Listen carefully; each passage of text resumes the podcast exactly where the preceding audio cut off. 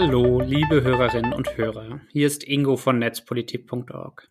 Ich hoffe, ihr hattet einen guten Start in das neue Jahr, seid gesund und übersteht auch die Omikron-Welle dieser Pandemie so gut es eben geht.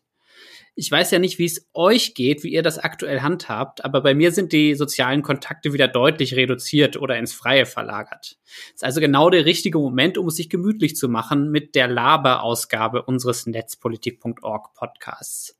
Bei Off the Record kommen ein paar Teammitglieder zusammen und geben Einblicke, wie unser Laden eigentlich hinter den Kulissen funktioniert.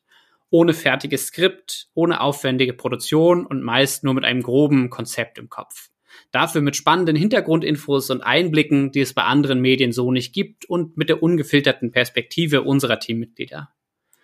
Wir haben heute Anfang Februar, draußen ist es grau und kalt und nass und windig. Deshalb reden wir heute bei Off the Record mal über etwas Schönes, den Erfolg unserer Spendenkampagne im Jahr 2021.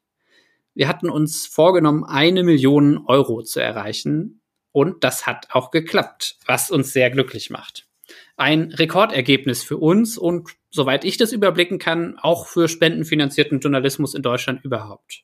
Zwischenzeitlich hatten echt viele nicht mehr damit gerechnet, dass wir dieses ambitionierte Ziel erreichen. Ich gebe es offen zu, ich auch nicht. Dass es dann doch geklappt hat, war ganz schön viel Arbeit. Eine nervenaufreibende und kräftezehrende Zeit war die Kampagne für viele von uns. Wir wollen deshalb hier in diesem Podcast auch darüber sprechen, was so herausfordernd war und was vielleicht nicht so gut lief. Wir können ja hier bei Off the Record auch nicht immer nur transparent über die Dinge sein, die gut laufen und die weniger guten ausklammern. Also, heute gibt es in dieser Folge tolle Nachrichten, aber es gibt durchaus auch etwas Ambivalenz. Dazu dann mehr im Laufe der Sendung. Jetzt begrüße ich aber erstmal meine beiden Gäste aus unserem Team. Stefanie Talaska, unsere Geschäftsführerin. Hallo Stefanie. Hallo. Und Ole, den ich hier im Podcast vor gut einem Jahr schon mal als unseren Menschen für fast alles vorgestellt habe. Als Grafiker und Designer, als Fundraiser, Campaigner, Pizzabäcker und dankenswerterweise manchmal auch als Hausmeister. Hallo Ole, schön, dass auch du dabei bist. Hallo, danke hier sein zu sein, äh, hier, hier sein zu dürfen. Die Pandemie ist ja leider immer noch nicht vorbei und wir zeichnen deshalb wieder online und remote auf. Ähm, das heißt, wir sehen uns mal wieder hier nur in 2D über Video und ich hoffe, die Soundqualität passt. Beim netzpolitischen Jahresrückblick Ende Dezember gab es mal wieder ein Problem mit meinem Mikro und das ist einfach sehr, sehr ärgerlich, wenn man 90 Minuten im Kasten hat und dann feststellt, dass es irgendwie scheiße klingt.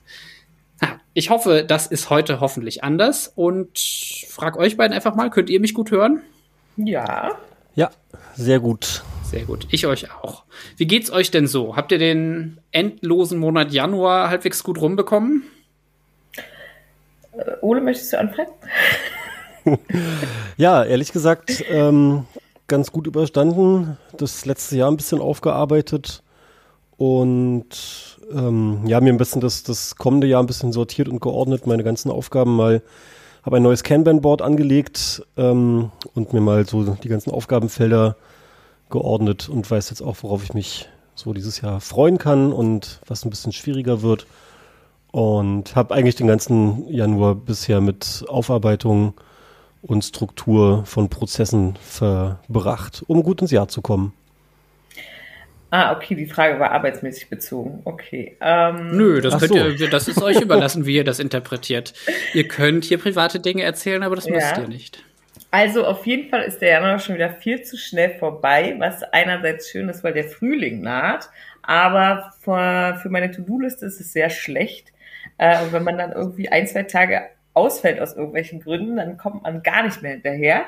Äh, ich wollte heute eigentlich den Transparenzbericht auf jeden Fall zu Ende schreiben, aber das wird auf jeden Fall nichts. Naja, äh, insofern ist es eigentlich äh, fängt es an, wie das letzte Jahr aufhört und man rennt Dingen hinterher und versucht, sie zu erledigen.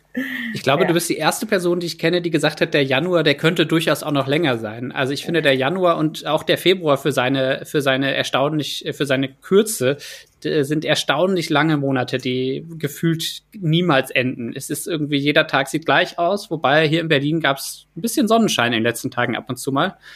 Ähm, hatte fast vergessen, wie sie aussieht. Naja, umso schöner, wenn sie wiederkommt. Ne? Ja, ich mache die Grafik für den Transparenzbericht mache ich übrigens heute noch fertig, Stefanie. Dann mache ich, mach ich dir ein bisschen Druck zum Schreiben. Ja. Damit sind wir schon mitten im Thema. Ähm, wir haben es ja sonst äh, so mit dem Off-the-Record-Podcast, dass wir am Ende der Ausgabe auf unsere Finanzen gucken und auf den letzt veröffentlichten Spendenbericht. Äh, das ist in der äh, Transparenzbericht. In diesem Fall geht es nur um das liebe Geld und äh, darum, äh, wie wir da rankommen. Ähm, deshalb lasst uns zum Einstieg mal einen Blick auf die Zahlen werfen äh, vielleicht mal so ein bisschen klarkriegen, wie steht es denn überhaupt oder wie stand es um die Finanzen? Wie viel Geld haben wir in 2021 genau gespendet bekommen? Das haben wir ja schon veröffentlicht, die Zahl, glaube ich, ne? Genau, also genau kann man das jetzt noch nicht hundertprozentig sagen, aber man kann sich daran orientieren, dass es äh, etwas mehr als eine Million 13.000 Euro waren. Davon mhm. gibt es zum Beispiel auch noch Rückläufer, ne? also Spenden, die zurückgebucht werden, weil jemand doch eine falsche IBAN oder gar nicht freigeschaltet ist für Lastschriften oder so. Also sie ist noch nicht hundertprozentig bereinigt, die Zahl. Deswegen kann man zwar, also es ist schon von der Tendenz alles richtig, aber da mhm. ein, zwei Euro in die eine oder andere Richtung werden sich da wahrscheinlich auch verschieben. Ja, das ist wahrscheinlich jetzt eh so, wenn wir über ein paar Zahlen sprechen. Genau. Den Jahresabschluss für 2021 äh, haben wir noch lange nicht hinter uns, nee. ne, sondern es sind teilweise vorläufige Zahlen. Oder? Richtig, richtig. Also von der Tendenz schon alles richtig, da ändert sich auch nicht mehr so viel, aber man kann jetzt nicht sagen, das ist jetzt der genaue Cent und Euro. Das kann man eigentlich nicht sagen. Okay.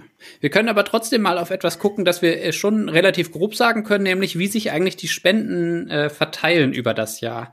Also eine Million ist ja echt ein fetter Betrag. Äh, jetzt könnte man denken, das Geld ist irgendwie, verteilt sich halbwegs gleichmäßig, aber das ist ja bei uns überhaupt nicht der Fall, ne?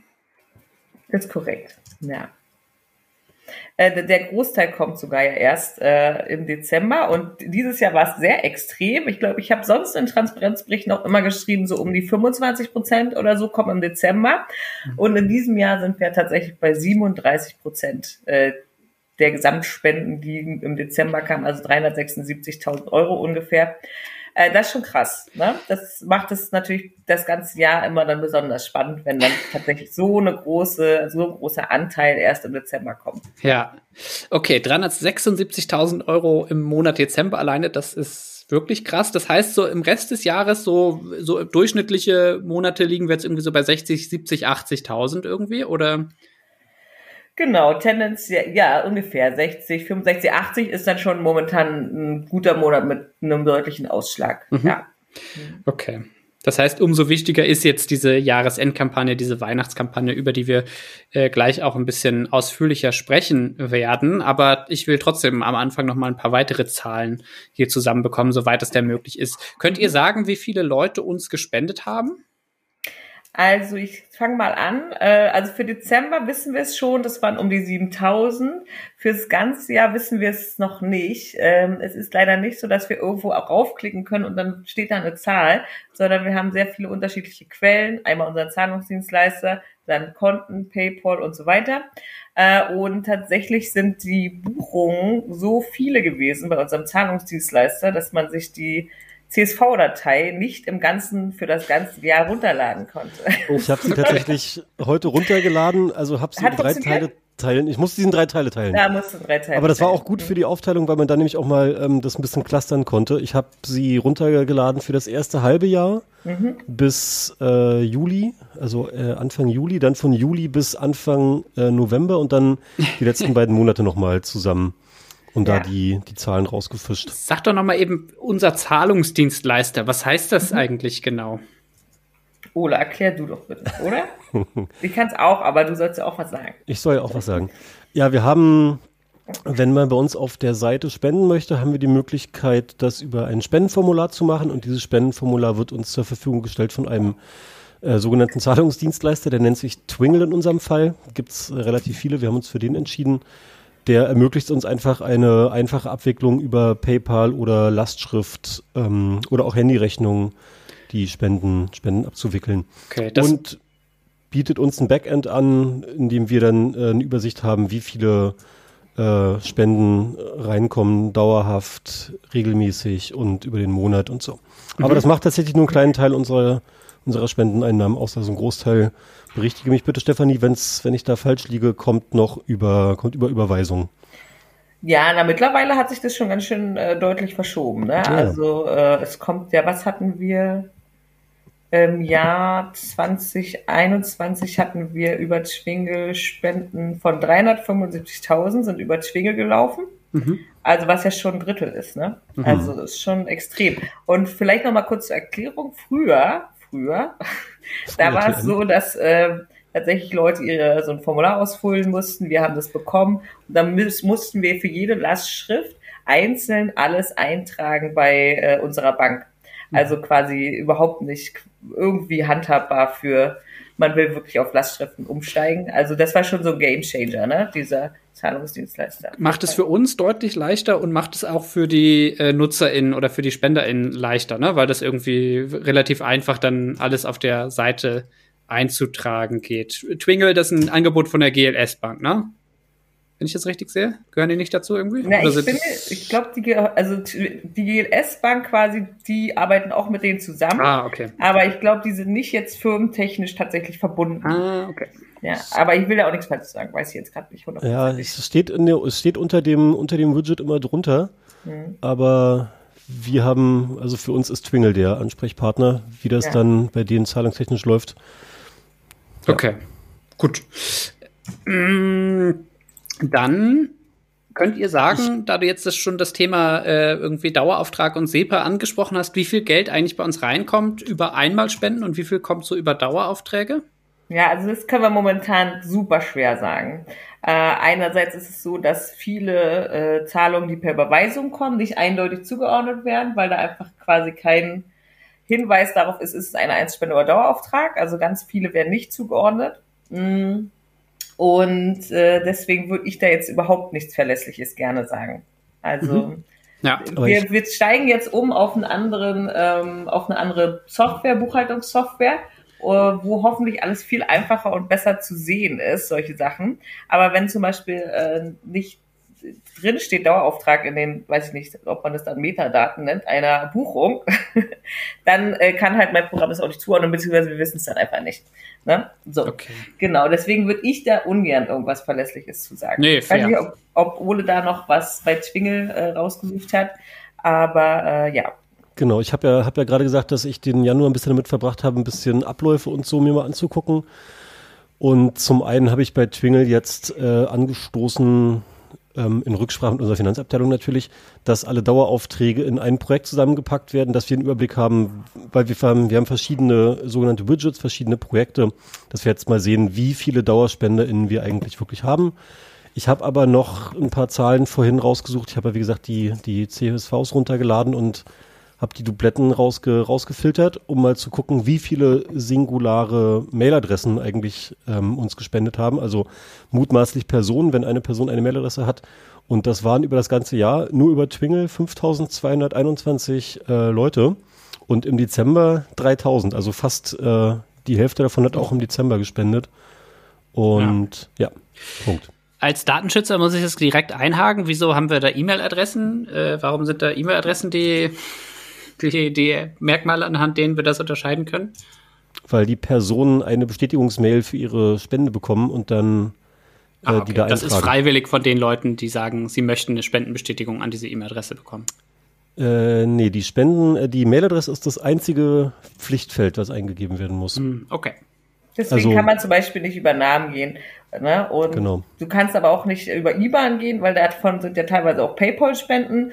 Deswegen muss es quasi die E-Mail-Adresse der einzige Faktor, der bei allen Buchungen äh, eben angegeben werden muss. Ne? Okay. Ja. Bei Twing, also aber Leute, die uns jetzt einfach genau. eine, eine Spende so überweisen, oder genau, einen Dauerauftrag da, einrichten, deren ja, haben wir natürlich nicht. Nee, da filter ich raus, äh, über wie viele verschiedene IBANs sind dabei. Ja, ja. Und man kann bei Twingle auch ohne Angabe einer Mailadresse trotzdem spenden. Du kannst natürlich irgendwelchen, irgendwelchen Nonsens eingeben. Wenn du spenden möchtest, dann okay. ist das auch möglich. Dann beruhigt sich mein Puls schon direkt wieder. ähm, vielleicht um das Bild nochmal zu vervollständigen, ähm, wir so ein kleines bisschen Geld nehmen wir auch zusätzlich zu den Spenden noch durch andere Dinge ein. Ne? Wir haben mhm. irgendwie einen Merch-Shop, ähm, profitieren manchmal von Bußgeldern, die irgendwie ähm, uns die Leute ähm, die, die sie irgendwie zahlen müssen, zu, zusprechen können. Könnt ihr das beziffern, wie viel da zusätzlich noch dazu gekommen ist? Genau, also das sind, äh, habe ich ja auf jeden Fall notiert. Ich muss nur immer zwischen den Fenstern zu mir herspringen, weil ich so gern euch im Video 65.000 hast du ins Genau, 65.000, ja. davon sind 49.000, äh, insgesamt haben wir, glaube ich, einen ganzen Bitcoin verkauft, 2021, genau. Dann 10.000 Euro Bußgeld, wobei das war kein Bußgeld, sondern das war dieses, äh, damit das Verfahren eingestellt wird, aber ist egal, das ist ja sozusagen jetzt nur eine terminologische Frage. Genau, vielleicht darf ich an dem Punkt einschieben einen kleinen Aufruf an alle Staatsanwältinnen da draußen und Richterinnen in Berlin und Hamburg. Die dürfen es nämlich selber entscheiden, an wen das Geld geht. Wir sind, äh, wir nehmen gerne äh, Gebühren für Verfahrenseinstellungen entgegen. Als gemeinnütziger Verein können wir die annehmen, quasi. Ne? Genau. Ja, ja, klar. Das, nee, das ist nicht nur berechtigt, sondern das ist extra so vorgesehen im quasi ähm, wie sagt man, Rechtssystem, mhm. dass solche Gelder eben an gemeinnützige Vereine gehen. Ne? Okay, also her damit. In Berlin genau. und Hamburg geht das halt nur, dass die RichterInnen sich das auch selber aussuchen können. Wobei, es muss auch noch woanders gehen, weil äh, wir aus immer so kleineren Städten sowas bisher immer bekommen haben. Äh, gar nicht jetzt aus Berlin oder Hamburg. Ja. Das also, stimmt, das letzte ja. war aus aus, okay, äh, also wenn ja. ihr Richterin, Richter, Staatsanwalt, Staatsanwältin seid äh, oder irgendwie anders Einfluss darauf habt, dann denkt an uns. Ja, das ist immer ähm, ganz angenehm. Ja, mit wenig Verwaltungsaufwand, ja, ist immer ganz angenehm. Okay, dann sind wir jetzt bei etwa 59.000 Euro aus genau. Bußgeldern und dem Verkauf von alten äh, Bitcoin-Vermögen. Mhm. Ähm, und der und Rest? Der Rest ist äh, Merch und ähm, Pressemonitor. Also das ist quasi, äh, dass unsere Artikel in Pressespiegeln bei Behörden, Polizeien, alles Mögliche quasi äh, mit reinkommen. Dafür kriegen wir ein bisschen Geld. Das läppert sich dann am Ende des Jahres. Genau. Okay. Ja, das ist ungefähr Hälfte, ist, Hälfte. Ja. Auch witzig ist, wo wir unsere äh, Artikel unter freie, freien Lizenzen veröffentlichen. Aber well, ja, aber ist halt, ist nochmal ein Serviceangebot. Ne? Nö, ja. Pressespiegel ist ja, ne, deswegen gibt's ja extra Pressespiegel. Die Leute haben halt keine Zeit und keine Lust, auf jede einzelne Seite zu klicken, ob da irgendwas Relevantes für sie dabei ist. Und eigentlich ist es ja eine ganz gute Idee. Ne? Okay. Ja. Äh, Bitcoin ist eh ein Thema. Ähm, mhm. Wir haben auch jetzt zur Weihnachtskampagne immer mal wieder Leute gehabt, die irgendwie gesagt haben, oh, was ist, wie, wie, nehmt ihr Bitcoin und so weiter. Ähm, wir haben aber tatsächlich im Jahr 2021 nur sehr wenig Bitcoin-Spenden bekommen, oder? Das ist korrekt. Äh, Anna hatte das neulich, glaube ich, mal zusammengetragen.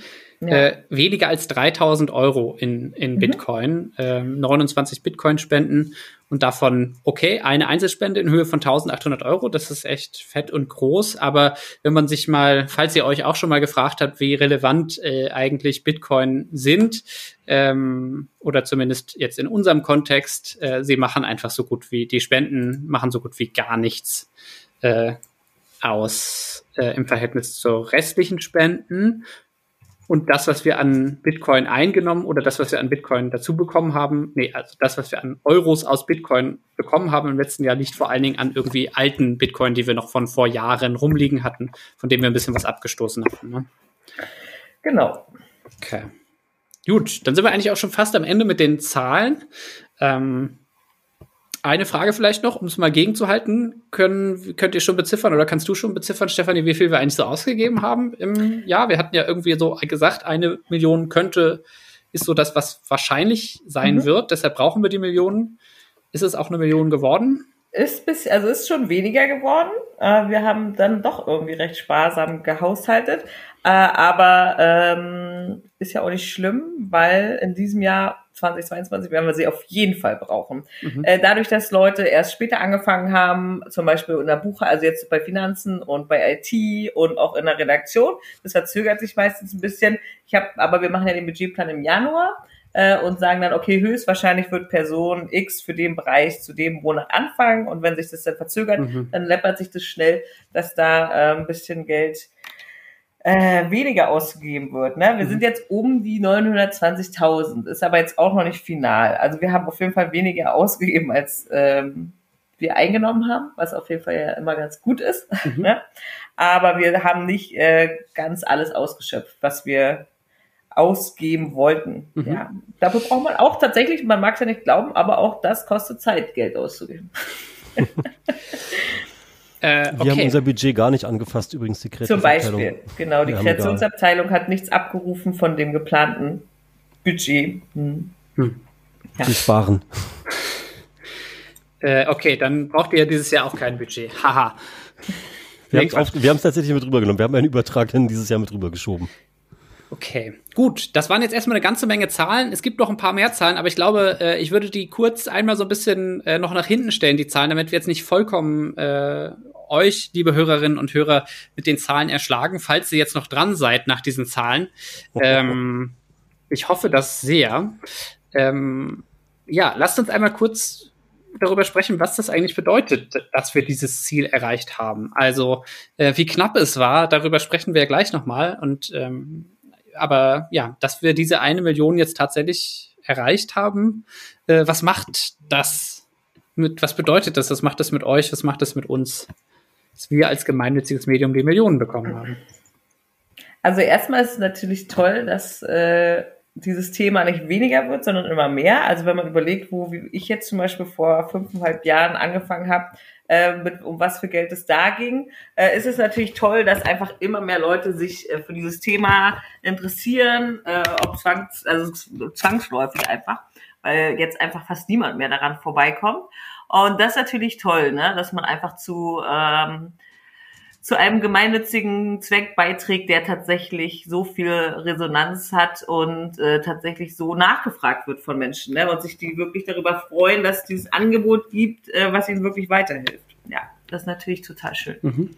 Ich würde nämlich auch, auch, ich will auf diesen Zug aufspringen. Ich würde sagen, in der, in unserem Jahresbedarf und in der Höhe unserer Spenden spiegelt sich auch unsere Wichtigkeit ähm, wieder als äh, unabhängiges mhm. netzpolitisches Medium. Mhm. Das ist einfach, wir haben eine Schallmauer durchbrochen mit einer Million Euro und das ist auf jeden Fall krasser Rückenwind, ne? Also wir ja. machen ja vieles anders als andere Medien. Keine Werbung, kein Tracking, irgendwie äh, wenig Datenauswertung sowieso, keine Paywall, ähm, gemeinnütziger Zweck. Ähm, und eh auch in der Art und Weise, wie wir arbeiten. Ich finde, das ist ein mega starker Rückenwind. Und an der Stelle hier nochmal, wir können das ja nicht oft genug sagen, danke an euch, die ihr uns alle unterstützt habt dabei. Ich hätte gern so einen Applaus-Button hm. die ganze Zeit. Und ich finde auch, äh, es ist so ein bisschen, für mich ist so als Kommunikationswissenschaftler ja auch interessant, äh, man sagt immer, man kann mit Journalismus kein Geld verdienen, äh, heutzutage mehr. Und wenn es irgendwie Medieninnovationen gibt, äh, dann, dann sind, haben die eigentlich nie mehr was mit Content und mit Inhalten zu tun. Und es geht ja eben doch, wir sind jetzt bei netzpolitik.org kein Startup mehr. Und na klar, reich werden wir jetzt damit auch nicht, was wir machen. Aber wenn das Ziel eben nicht ist, dass man damit Geld verdient und reich wird, sondern dass man eben äh, tollen gemeinnützigen Journalismus macht und finanziert, dann ist es eben doch möglich. Aber wir waren auch noch nie ein Startup. Ja, wollte ich nochmal kurz korrigieren. Das stimmt. Aber das habe ich gesagt, nicht mehr. Ja. Wir sind kein Startup mehr. Zur Geschichte von netpolitik.org äh, kommen wir ein anderes Mal nochmal. Ähm, ja, Ole, ähm, du hattest auch nochmal die Zahlen aus den letzten Jahren rausgesucht, damit man es mal so ein bisschen äh, nochmal sich auf sich wirken lassen kann, wie eigentlich, wie, wie krass äh, der Anstieg der Unterstützung in den letzten Jahren war, seitdem wir angefangen haben, die Redaktion sozusagen zu professionalisieren. Genau, ich habe mir, ich bin ja seit Mitte 2018 hier und habe mir die Transparenzberichte, da habe ich angefangen, die Transparenzberichte zu gestalten, habe mir die ganzen Dateien nochmal rausgesucht, in meiner sehr ordentlichen Dateistruktur übrigens, ähm, und habe äh, gesehen, dass wir in diesem Jahr, wo ich angefangen habe, 260.000 Euro Jahresbedarf hatten, Jahresbudget äh, hatten. Und im Dezember fehlten uns 100.000 Euro. Dieses Jahr haben wir eine Million, das ist quasi in drei Jahren, also quasi vier Jahren, eine Verdopplung. Und jedes Jahr haben wir im Dezember fehlten uns 100.000 Euro. Witzigerweise am 7. Dezember immer 105 oder 106.000 Euro. Dieses Jahr fehlten uns zum Jahresende noch 334.000 Euro quasi. Ein ganzes Drittel. Aber wir haben halt ein Wobei Wachstum von 50 Prozent in drei Jahren hingelegt, äh, von äh, Quatsch, 100 Prozent in drei Jahren hingelegt. Das ist schon eine Hausnummer. Wobei man noch dazu sagen kann, äh, dass ja diese 100.000 immer eigentlich, also auf jeden Fall letztes Jahr, vorletztes Jahr wahrscheinlich auch, immer überschritten wurden. Ne? Deswegen, also wir sind jetzt nicht total verrückt und dachten, hey, wir haben immer nur 100.000 im Dezember eingenommen. Dieses Jahr schaffen wir auf jeden Fall 350.000. Wir waren letztes Jahr genau. schon bei im Dezember bei 270.000 ne? oder 280.000 die dann doch reinkamen. Mhm. Ja. Okay, und das heißt, in den letzten Jahren waren wir aufgrund dieser Entwicklung dann ja, ich erinnere mich auch, dass wir hier im letzten, also im Dezember 2020, wir drei auch gesprochen haben über die damalige Spendenkampagne. Und da waren wir so ein bisschen, aber relativ entspannt eigentlich. Ne? Und dieses Jahr haben wir dann aber doch recht ambitioniert geplant und ähm, ja, deshalb ist, ist es durchaus auch schon ja, herausfordernd gewesen oder äh, waren wir durchaus auch schon angespannt in diesem Jahr, mal wieder angespannter als, als im letzten Jahr zumindest, ob wir dieses Ziel noch erreichen, weil 300 äh, plus X ja irgendwie wirklich eine echt große Lücke ist. Vielleicht noch einmal ein bisschen grundsätzlicher, bevor wir auf unsere, auf diese Spendenkampagne gucken, was machen wir denn eigentlich insgesamt, um an dieses Geld zu kommen? Was, was unternehmen wir, damit Menschen uns Geld spenden? Fundraising, wie es so schön heißt. Naja, also, wenn ich anfangen darf kurz, hm? also ich würde es ja schon Bitte. allgemeiner sehen. Also es ist ja nicht diese Kampagne, die alles reinbringt, sondern es ist jede E-Mail, die an Spender oder Spenderin rausgeht, es ist jeder Artikel, es ist, wie die Seite aussieht, es ist, was wir twittern und so weiter und so fort. Also es ist ja quasi die Gesamtheit jedes einzelnen Menschen, der hier jeden Tag oder fast jeden Tag arbeitet, äh, und äh, all das äh, trägt natürlich dazu bei. Ne? Mhm. Diese Kampagne ist ja dann letztendlich, um eventuell noch mehr Menschen aufzufordern, die vielleicht nicht regelmäßig spenden oder sonst irgendwas darauf aufmerksam zu machen. Aber ansonsten arbeiten wir das ganze Jahr dafür, dass wir glaubwürdig sind, dass wir äh, irgendwie äh, so nett wie möglich zu unseren Spenderinnen sind, dass irgendwie alles ganz gut aussieht, ja und so weiter. Also von daher ja. Wobei ich es auch schon wichtig finde zu sagen, dass ich jetzt, wenn ich einen Artikel schreibe oder irgendwie was twittere oder sowas, ich nie das als Fundraising-Tool sehe und wir hier intern auch keine Logik haben. Natürlich trägt es irgendwie dazu bei. Äh, jeder Artikel, jede, alles, alles, was wir veröffentlichen, trägt natürlich dazu bei, aber wir haben hier intern keine keine Kultur, in der wir jetzt sagen, in, in der wir Artikel irgendwie als Fundraising-Tools sehen in erster Linie, sondern wir machen das für die Inhalte und freuen uns, dass das ankommt und das Leute unterstützen. Ne? Finde ich auch nochmal wichtig hervorzuheben. Genau, und die, diesen Faden nehme ich jetzt auf. Ähm, die Artikel sind natürlich unser Aushängeschild, unser sogenanntes, also ich habe jetzt Anführungsstriche gemacht mit meinen Fingern, äh, Produkt, was die Leute auf unsere Seite bringt. Die Artikel werden gelesen und da kommt dann auch meine Aufgabe ins Spiel Nämlich zu gucken, wie bindet man ein Spendenbudget irgendwo ein, wie weist man darauf hin, dass wir spendenfinanziert sind, wie ist die äh, Leserinnenführung. Es gibt dann, wir haben jetzt zum Beispiel mehrere Stellen auf der Seite, wo man dann darauf hingewiesen wird, dass man, äh, dass wir spendenfinanziert sind. Wir haben so ein kleines Banner, was runterfährt. Wir haben am Ende des äh, Artikels einen kleinen Hinweis darauf, wo man dann spenden kann. Wir haben die Spendenseite, wir haben auf der Startseite einen Hinweis. Das ist quasi dann die Überlegung über das ganze Jahr hinweg, muss dann überlegen, wie ähm, weist man darauf hin, dass wir spendenfinanziert sind, ohne das Produkt, wieder Anführungsstriche, äh, in den Hintergrund rücken zu lassen. Und da immer schön die Waage zu halten zwischen, wir sind spendenfinanziert, wir brauchen Geld und dieses Geld brauchen wir aber für guten Journalismus. Also, ja. ja.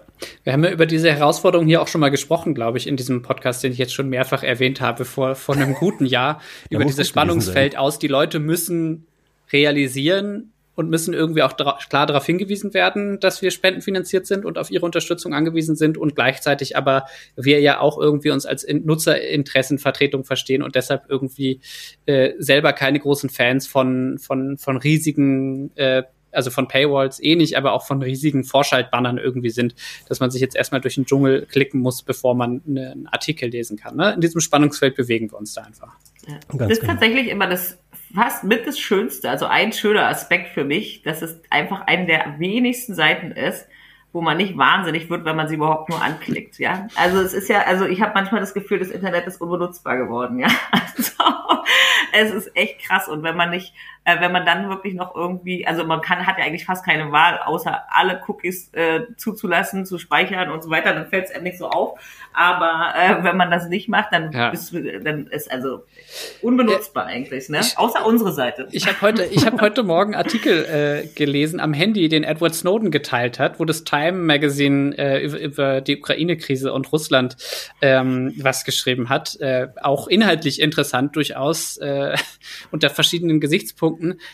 Aber ich konnte den Artikel so gut wie gar nicht lesen. Erstmal musste ich da wieder so ein Cookie, Cookie-Ding wegklicken und dann ist wirklich permanent die Hälfte meines Bildschirmes mit Werbung voll gewesen. Ich konnte das auch nicht wegklicken. Egal, was ich angeklickt mhm. habe, dann ist es nur noch größer geworden. äh, oh. Naja, okay, ja. das, das ja, machen wir also anders Ja, und das ist, ja. das finde ich das Coole, dass es wenigstens einen Beweis gibt, dass es anders geht. Also Webseiten müssen nicht so, also müssen nicht so sein. Ja. Also, genau, es gibt hier auch immer das Korrektiv der Redaktion, wenn man irgendwelche äh, Fundraising-Maßnahmen machen möchte, dann gibt es immer noch Leute, die drauf gucken und das ein bisschen dann ähm, quasi zurückschrauben wollen, die das Vorschaltbanner nicht zu groß, nicht zu knallige, nicht zu knalliges Interstitial. Ähm, ja, wir, wir korrigieren uns da gegenseitig immer ein bisschen, das ist ganz gut. Ja, Okay, äh, um nochmal auf die Maßnahmen zu gucken, ansonsten unterhalb des Jahres fahren wir bislang ja zumindest eigentlich keine Kampagnen in dem Sinne, ne? Na, ich würde noch sagen, dass das Rausschicken der Spendenbescheinigung schon auch noch dazu gehört. Da mhm. geben wir uns immer viel Mühe, dass da was Schönes mit dabei ist, dass die Spenderinnen irgendwie was Nettes noch kriegen, schöne geschaltete Sticker oder was auch immer. Freut ihr euch schon auf den Einsatz der Falskuvertiermaschine? Ja, ja, das ist, äh, äh, naja, Ulo und ich machen uns das immer ganz gemütlich dann, wenn wir das äh, ausführen, die tausenden Briefe da durchzuschieben. Ja, genau. Aber äh, ja, es ist mittlerweile echt viel. Ne? Also angefangen mit, weiß ich nicht, was habe ich damals als Spendenbescheinigung gemacht? 400, 500 oder so und jetzt sind wir bei über 3000. Ne?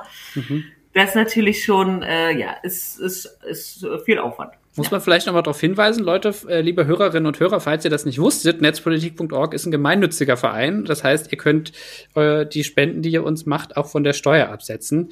Äh, wenn ihr, glaube ich, größere Spenden als 200 Euro war das macht, dann, dann gibt's, oder dann, ab dann ja. gibt's Default, per Default eine, eine, eine Bescheinigung, wenn ihr uns natürlich irgendwie auch die Daten zukommen lasst. Oder habe ich jetzt vollen Quatsch erzählt, Stefanie? Na, äh, genau, wenn die Daten da sind, dann ja.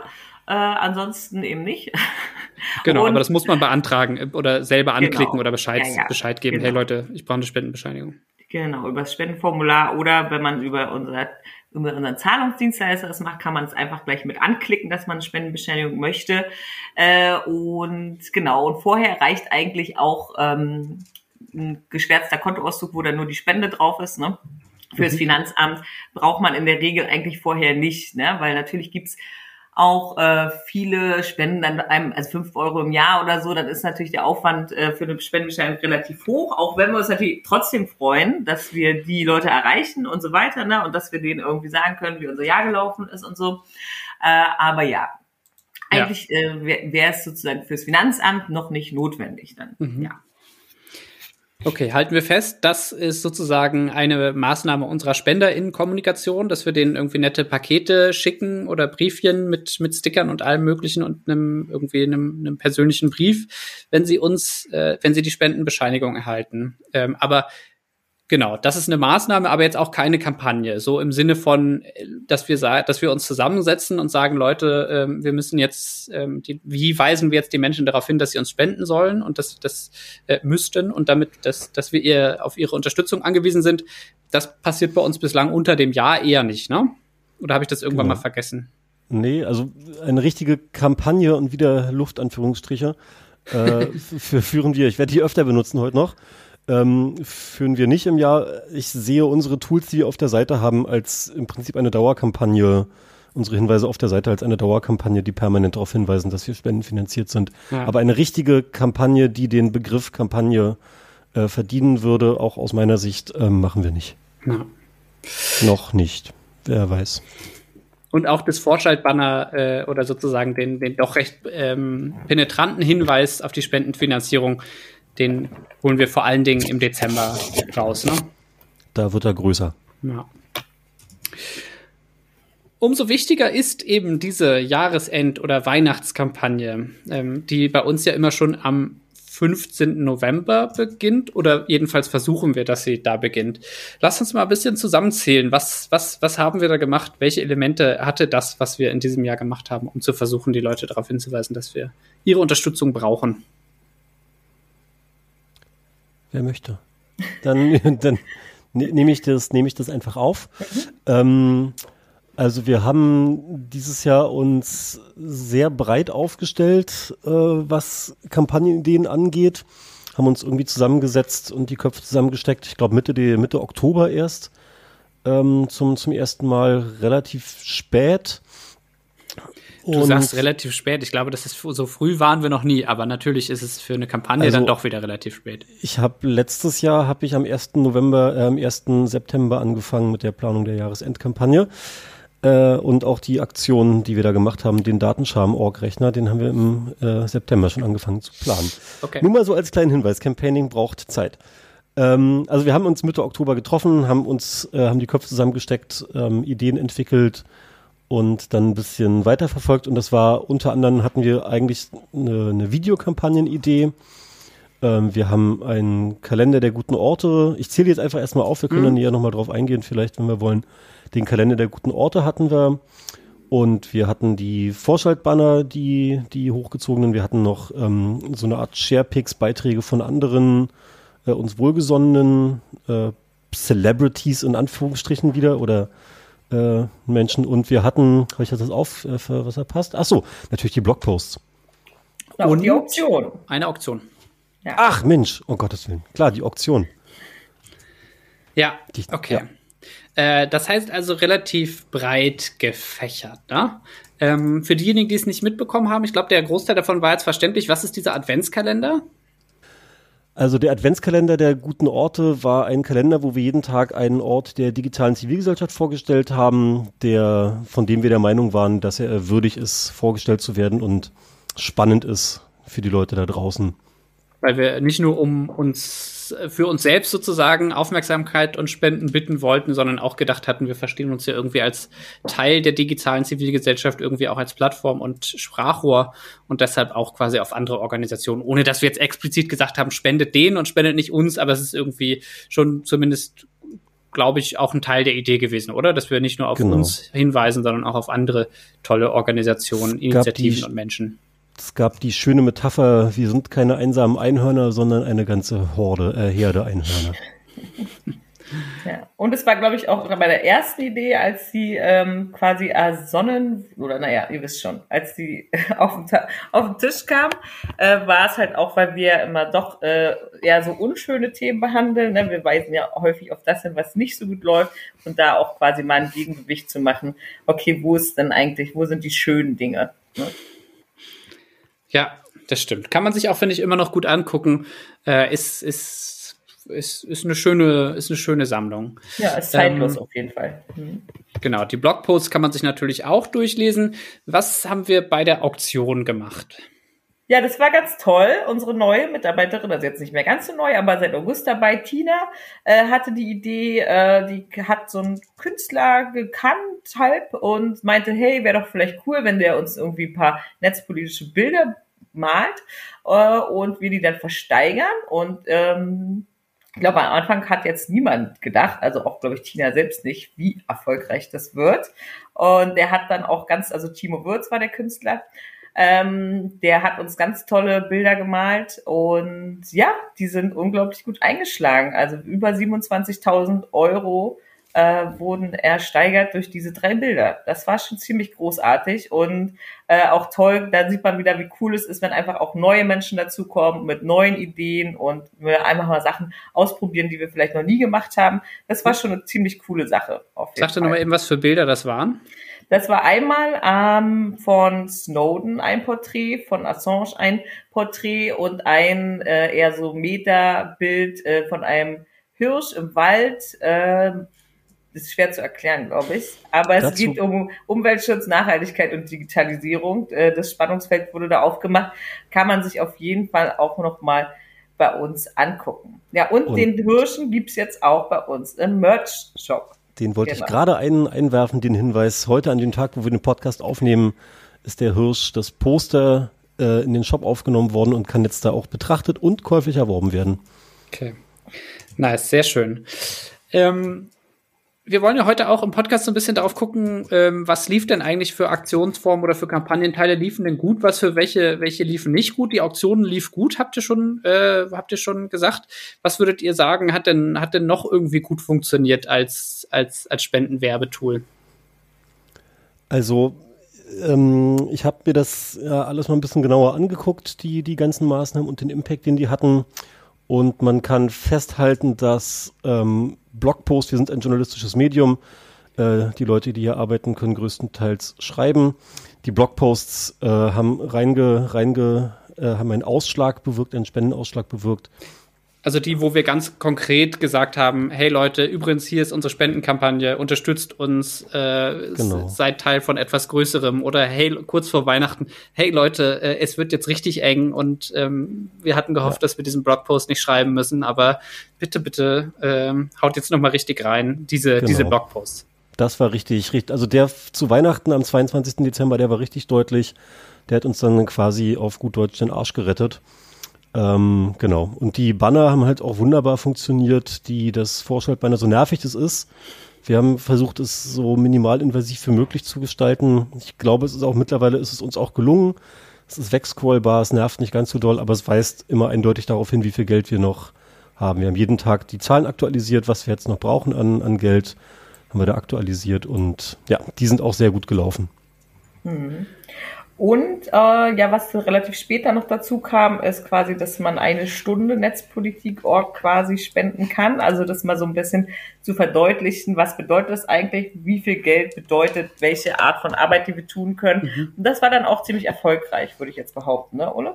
Genau, das, das Runterbrechen dieser großen Summe von einer Million Euro, die ich würde jetzt mal für viele unserer Spenderinnen sprechen wollen, äh, wahrscheinlich eine Million Euro ist wahnsinnig viel Geld und das irgendwie greifbar zu machen, ähm, da war das Tool, das runterzubrechen, in wie viele Stunden haben wir eigentlich im Jahr, wie viele Stunden Netzpolitik auch und was kostet eigentlich so eine Stunde Betrieb, von Serverbetrieb bis Personalkosten. Ja, und was kostet eine Stunde?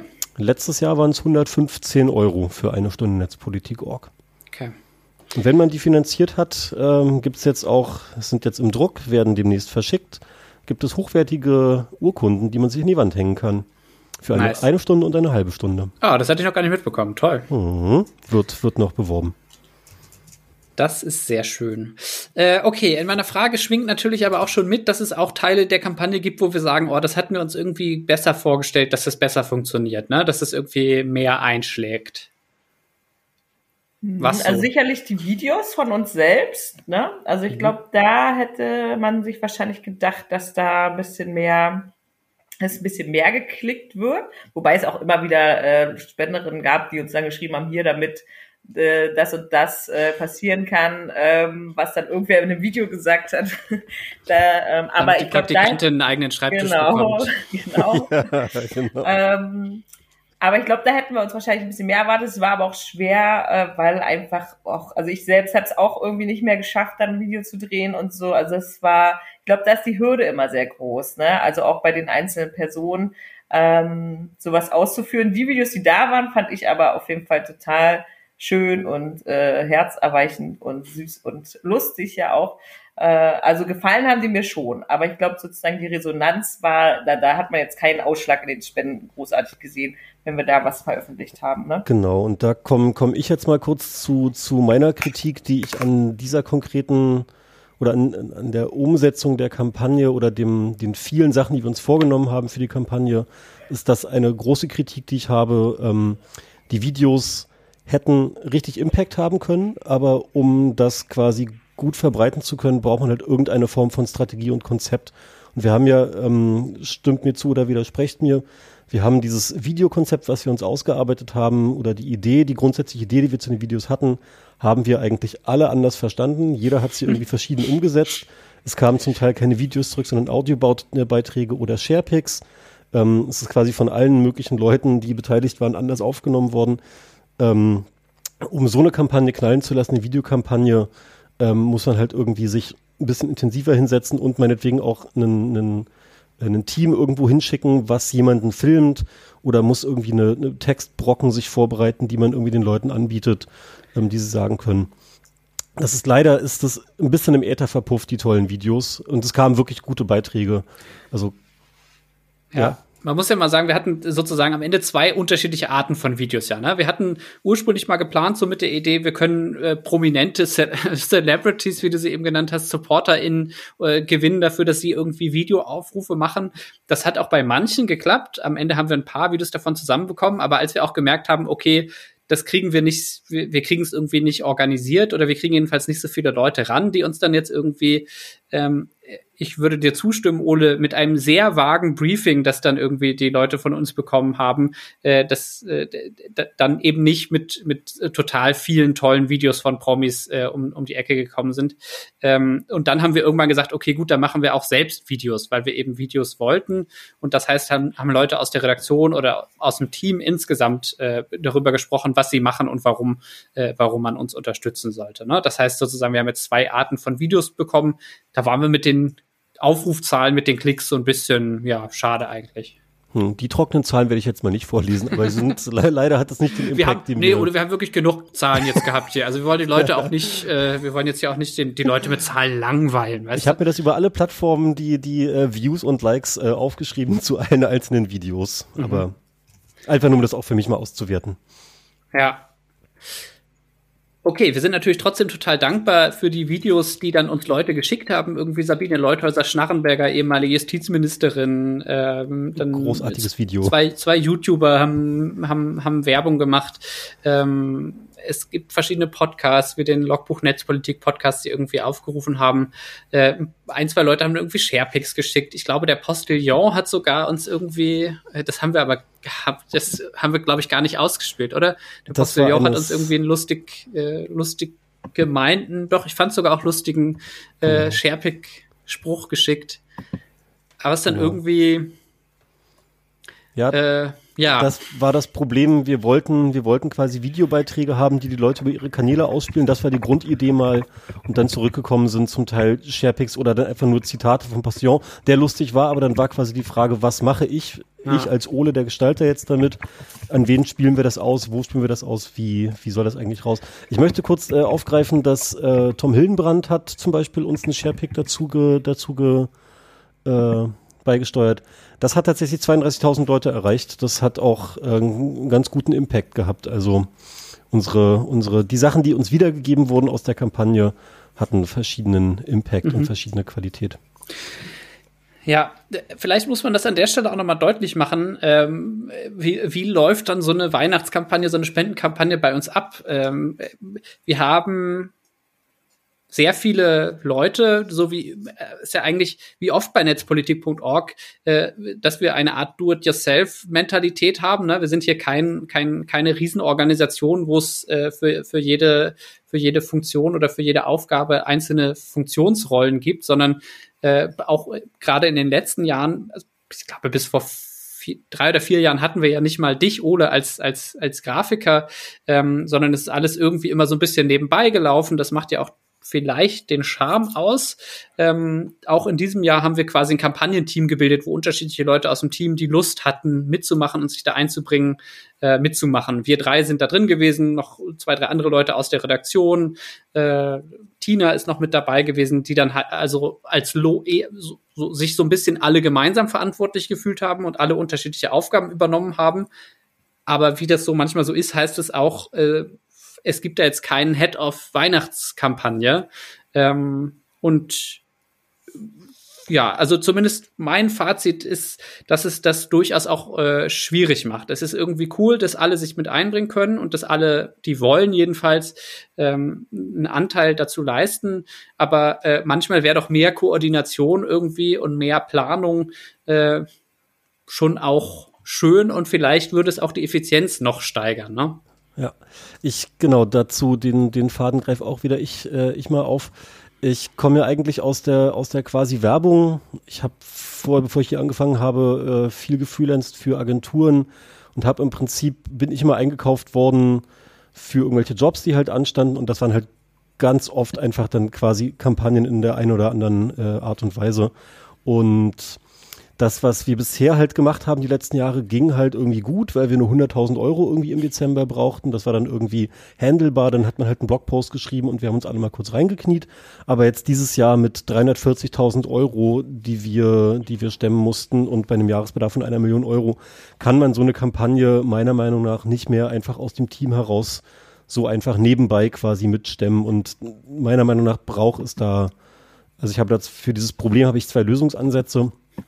Und es braucht meiner Meinung nach auch, da stimme ich dir zu, Ingo, entweder wenn man so eine Kampagne machen will, braucht es jemanden, braucht ein festes Team, was sich permanent nur darum kümmert und in, in kleinen Absprachen, kleinen Runden quasi einen Hut auf hat und ansprechbar ist und auch einen Überblick hat ähm, von oben, was gerade für, für Sachen laufen, was gerade äh, in Aufgaben erledigt werden muss. Und das halt nicht so breit aufteilt auf so viele Köpfe, weil dann am Ende trifft man sich und eigentlich weiß jetzt gar keiner mehr so richtig, wer jetzt wen was wie äh, kontaktieren wollte oder was für eine Aufgabe jetzt gerade ansteht. Und ich finde auch, das muss ein wenig professioneller gelöst werden bei so einer Größe der Kampagne und des Jahresbedarfs. Der haben da quasi eine Schallmauer durchbrochen. Ich warte, ob Stefanie sich noch dazu äußern möchte, aber äh, offenbar nicht. Ja, nee, ach na, ich, also also ich fand einfach, dass es, also es ist ja immer, also wo fängt man an? Also wir haben eine Kultur, der zum Beispiel, in der es in dem Sinne keine richtige Weisungsbefugnis gibt. Also wir sind sehr stark auf Freiwilligkeit angewiesen, vor allem, weil es eben die Leute, die jetzt an der Kampagne alle mitgearbeitet hat, dafür ist äh, niemand davon wurde angestellt hier für Kampagnen. So, ne? Das heißt sozusagen, man ist ganz stark angewiesen darauf, dass Leute sich dafür entscheiden, okay, ich äh, pack meine Arbeitszeit äh, da packe ich jetzt das noch mit rein. Ne? So, das ist macht es natürlich dann schwierig, äh, bestimmte Sachen äh, besser zu koordinieren oder so. Nichtsdestotrotz, es gab regelmäßige Meetings, äh, wo wir uns verabredet haben. Ich habe ja auch nochmal den gesamten Spendenkampagnen-Chat mir durchgelesen, wo es natürlich unglaublich viele Absprachen gab. Ich hatte schon das Gefühl, dass jede Person so ihren Bereich auch nach vorne bringt. Also und man sich dann auch immer gegenseitig äh, pusht. Also Anna hat natürlich immer darauf geguckt, dass die äh, Kalender der guten Orte, dass da was steht, dass da was kommen kann. Ole hat seinen Bereich genauso immer darauf geachtet, dass da alles äh, ausgeführt wird. Ne? Ich würde jetzt sagen, ich für meinen Teil auch mit der Auktion zum Beispiel, dass da irgendwie, dass es eine E-Mail-Adresse gibt, dass das gibt, dass die Leute informiert werden und so. Ähm, also es gab schon so kleine Heads quasi für einzelne Bereiche, aber natürlich nicht quasi für alles. Ja, das ist, das ist so. Ja. Vielleicht, um das mal transparent zu machen, warum wir jetzt auch so ein bisschen äh, rumdrucksen äh, für, für euch, liebe Hörerinnen und Hörer. Äh, wir machen hier jetzt auch wirklich ernst mit dem, mit dem sozusagen mit dem Konzept dieses Podcasts, hier so ein bisschen hinter die Kulissen zu gucken. Das sind bei uns noch unabgeschlossene Prozesse. Wir haben zwar auch schon intern äh, quasi ein bisschen reflektiert, aber wir haben noch nicht entschieden, was wir jetzt damit machen, äh, sozusagen mit den Erkenntnissen. Und es gibt durchaus unterschiedliche Sichtweisen darauf. Auch da wir jetzt wieder mehr Geld haben, können wir, haben wir die Möglichkeit, ja vielleicht weiter zu wachsen und heißt das, wir soll, wir, wir wollten oder sollten jetzt investieren in eine Stelle, die sich irgendwie um Fundraising, Kommunikation, Community kümmert oder sollten wir in der Redaktion weiter wachsen? Das sind laufende Prozesse, wo wir noch in der Aushandlung sind und da geben wir jetzt so ein bisschen äh, Einblick rein, aber wir wollen eben auch jetzt natürlich irgendwie hier nicht Prozesse äh, vorwegnehmen, die wir die wir quasi noch intern zu diskutieren haben und wollen auch nicht den Podcast als Tool nutzen, um jetzt hier irgendwie eine bestimmte äh, Sichtweise darauf zu ähm, äh, ja irgendwie zu präsentieren. Deshalb äh, so ein bisschen für euch zum Verständnis, warum äh, warum drucksen die jetzt da so ein bisschen rum? ähm, so, darum geht's. Wir, Wurde gar nicht so viel gedruckst. Ich fand, fand schon, wir, also ganz konkret, äh, wir drucksen ein bisschen, ein bisschen rum. Wir bitten um ja, Verständnis, liebe HörerInnen. Aber ist ja auch okay, das gehört dann zu diesem Podcast.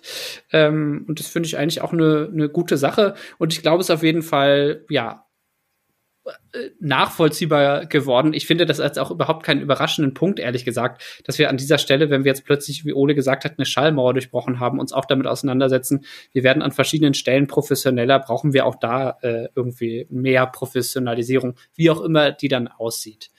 Aber Form ganz kurz, bevor ich es vergesse, an sich, was mir leider immer ein bisschen untergeht, wir können auch mega stolz sein ne, auf das, was da jetzt gerissen wurde. Also, und das ist ja gerade Schade jetzt in Pandemiezeiten. Es gab jetzt nicht den Moment, dass wir uns alle zusammensetzen konnten und diesen Erfolg auch mal feiern konnten irgendwie darauf anzustoßen oder sonst irgendwas. Und äh, es ist total krass eigentlich und es ist total super. Erstmal sozusagen der Output, äh, was das für Einzelne bedeutet, wie zehrend das war. Das ist ja auf jeden Fall, steht auf einem anderen Blatt.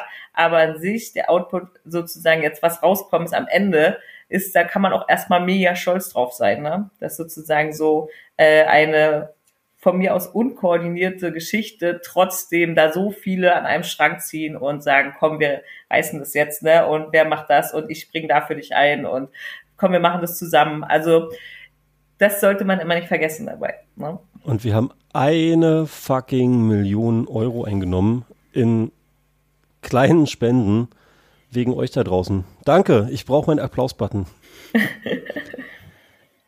ja, Genau. Äh, wie, so habe ich es ja auch am Anfang angekündigt. Es wird ambivalent. Ich glaube, wir können froh sein, aber wir können auch über die Dinge sprechen, ähm, die, die schwierig sind. Es muss, muss, muss beides äh, seinen Platz haben. Ich teile aber auf jeden Fall sehr dieses Gefühl, ähm, dass es eine unglaubliche Leistung ist, dass ich sehr dankbar bin für die, für das, was alle eingebracht haben in diese Kampagne und natürlich für das, was die Leute dort draußen an Unterstützung uns geleistet haben. Ähm, ein bisschen was davon kann man auch nachlesen unter dem Hashtag One Million for Digital Rights. Den, den müssten wir vielleicht noch mal bei den Dingen, die nicht so funktioniert haben, nennen. Äh, ich will jetzt hier nicht das Negativfass äh, schon wieder aufmachen, aber den muss man dann doch einfach, ich finde, das ist immer, es war so ein gewisses Risiko, ist jetzt auch kein Problem, aber wir haben schon vorher darüber überlegt, okay, kriegen wir das jetzt irgendwie hin, dass man da einen Hashtag findet, der cool ist, der funktioniert und der dann irgendwie auch wirklich äh, Leute dazu bringt, dass sie selber was darunter posten und das ist einfach sau schwer und ich habe äh, echt Respekt äh, vor allen, die das, die das irgendwie hinbekommen, äh, coole Hashtag-Kampagnen äh, zu kreieren. Alright. Gucken wir vielleicht, wollt, wollt ihr noch was so ein bisschen, was die Reflexion angeht, ähm, loswerden? Nicht, dass ich jetzt irgendwas abbügel? Nö. Nö. okay. Nee, wir, wir, wir sind, wie du richtig sagst, wir sind ja selber in der, in der Reflexionsphase noch, meiner Meinung nach, und nicht zu viel hier irgendwie in der Öffentlichkeit diskutieren, was, ja. wo wir selber noch quasi äh, als Team noch nicht uns eine Meinung gebildet haben. Es wird auf jeden Fall Zeit, Stefanie, ich stimme dir zu, dass diese Pandemie endet. Also wir, es gab so immer mal wieder so kleine Momente, in denen wir dann irgendwie ein paar Leute gleichzeitig online waren, als klar war, dass diese, dass wir das Ziel doch noch erreicht haben und dass wir quasi seit Weihnachten, weiß ich nicht, 200.000 Euro oder 150.000 Euro äh, noch reinbekommen haben. Aber äh, in den Arm gefallen ist sich, glaube ich, leider bislang immer noch niemand, ähm, geschweige denn mal irgendwie anzustoßen mit einem Glas Wasser oder sonst was. Äh, das fehlt echt. Wir haben nicht mal eine Weihnachtsfeier gemacht. Wir hatten irgendwie, als, als, es, als es Oktober oder September, Oktober war, haben, waren wir irgendwie noch positiver Dinge, äh, dass, wir, dass es vielleicht ja klappt, dass, dass wir im Dezember auch noch mal eine Weihnachtsfeier machen kann, können. Äh, das hat auch nicht geklappt. Das fehlt schon sehr. Das wäre jetzt echt mal dran. Auf jeden Fall. Lass uns noch kurz auf den Ausblick machen. Wie geht's denn eigentlich jetzt weiter? Äh, was 2022 ähm, streben wir jetzt zwei Millionen Euro an, an, an Spenden. Oder was, was würdet ihr vorschlagen? Also wenn wir bei unserem, wenn wir bei unserem Wachstum bleiben, letztes Jahr 33 Prozent, das Jahr davor 36 Prozent, bräuchten wir dieses Jahr 1,33 Millionen. Äh, ich glaube, das wird soweit nicht, nicht passieren, aber. Ja, äh, also wir sind jetzt ja gerade in der Budgetplanung für dieses Jahr und äh, es wird sicherlich kein Spendenziel von zwei Millionen geben, auf jeden Fall nicht. Aber die, also die Million wird schon auf jeden Fall wieder werden.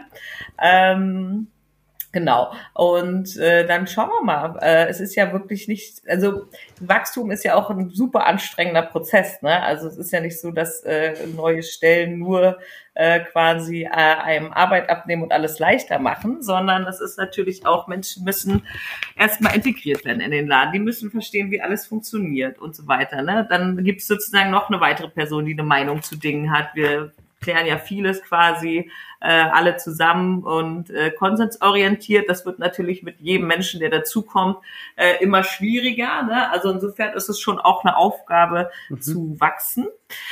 Äh, und ja, ähm, ich denke mal dann, ja, dass wir Nee, jetzt finde ich keinen Abwendersatz. ja, aber auch ich, ich greife das nochmal auf, das, also das nachhaltig wachsen, so hast du es ja, glaube ich, mal in einem Transparenzbericht genannt das Wort ist natürlich gerade in aller Munde, aber es trifft es schon ganz gut. Auch deshalb sind wir ja gerade in einem Prozess, äh, in dem wir unsere Organisations- und Entscheidungsstrukturen irgendwie neu organisieren und, und festzurren, äh, damit das auch gut funktioniert und äh, wir da zukunftsfest sind, damit eben auch ja so Wachstumsprozesse nicht nur Wachstumsschmerzen erzeugen, sondern eben auch Wachstumsfreude äh, und dass wir glaube ich, mit dem, mit, mit dem Rückenwind, den wir haben durch diese Spendenkampagne, eben noch viel, viel mehr erreichen können. Darüber werden wir sicherlich im Off-the-Record-Podcast auch nochmal berichten, ähm, wie eigentlich dieser Organisationsentwicklungsprozess so abläuft, was wir da so machen. Ähm, spätestens dann, wenn die Ergebnisse äh, stehen, auch da jetzt wieder äh, bitten wir um euer Verständnis, liebe Hörerinnen und Hörer. Ähm, da können wir leider wirklich jetzt noch nicht ähm, ausführlicher drüber berichten, weil wir da noch wirklich mitten Work in Progress sind. Äh, aber ihr habt es zumindest schon mal gehört, das findet statt. Schreiben wir auch an den äh, Transparenzberichten drüber. Ähm, Genau. Das heißt, das wird sicherlich noch mal als Thema hier kommen. Okay. Ähm, danke ich dir, liebe Stefanie, danke ich dir, lieber Ole, ähm, für eure Arbeit im Rahmen der Spendenkampagne und darüber hinaus und äh, darüber, dass ihr heute hier äh, so fachkundig und freundlich davon berichtet habt. War mir wie immer eine Freude mit euch. Ebenso. Gleichfalls. Und euch, liebe Hörerinnen und Hörer, äh, sage ich nochmals, sagen wir nochmals Danke für die Unterstützung an dieser Stelle. Äh, wie ihr wisst, freuen wir uns nicht nur über finanzielle Unterstützung, sondern natürlich auch über ideelle Unterstützung. Freuen uns über alle, die unsere Artikel lesen und vielleicht auch weiter verbreiten in den sozialen Medien oder die mal ihrer Oma äh, von netzpolitik.org berichten und uns weiterempfehlen und natürlich auch, die diesen Podcast hier weiterempfehlen und für andere Leute sichtbar machen, dass er ihnen gefällt, indem sie irgendwie, falls ihr Podcast-Dienst das zulässt, irgendwie eine gute Bewertung hinterlassen bei iTunes oder ähnlichem, weil dann uns die Empfehlungsalgorithmen natürlich auch weiter verbreiten. Also wir freuen uns über jede Form der Unterstützung. Und ja, jetzt entlassen wir euch in diesen Februar, der hoffentlich ein paar mehr Sonnenstunden bereithält als der Januar. Äh, falls nicht, äh, klickt einfach auf netzpolitik.org und dann kriegt ihr sicherlich eine, hm, verdammt, jetzt hätte ich sagen wollen, gute Laune, aber dazu, trä dazu trägt ja unser Content meist nicht bei. Äh, aber lasst es euch gut gehen, liebe Hörerinnen und Hörer. Bleibt uns gewogen und schaltet wieder ein, wenn es äh, in ein paar Wochen wieder heißt Off the Record, der Hintergrund-Podcast mit dem Blick hinter die Kulissen von netzpolitik.org.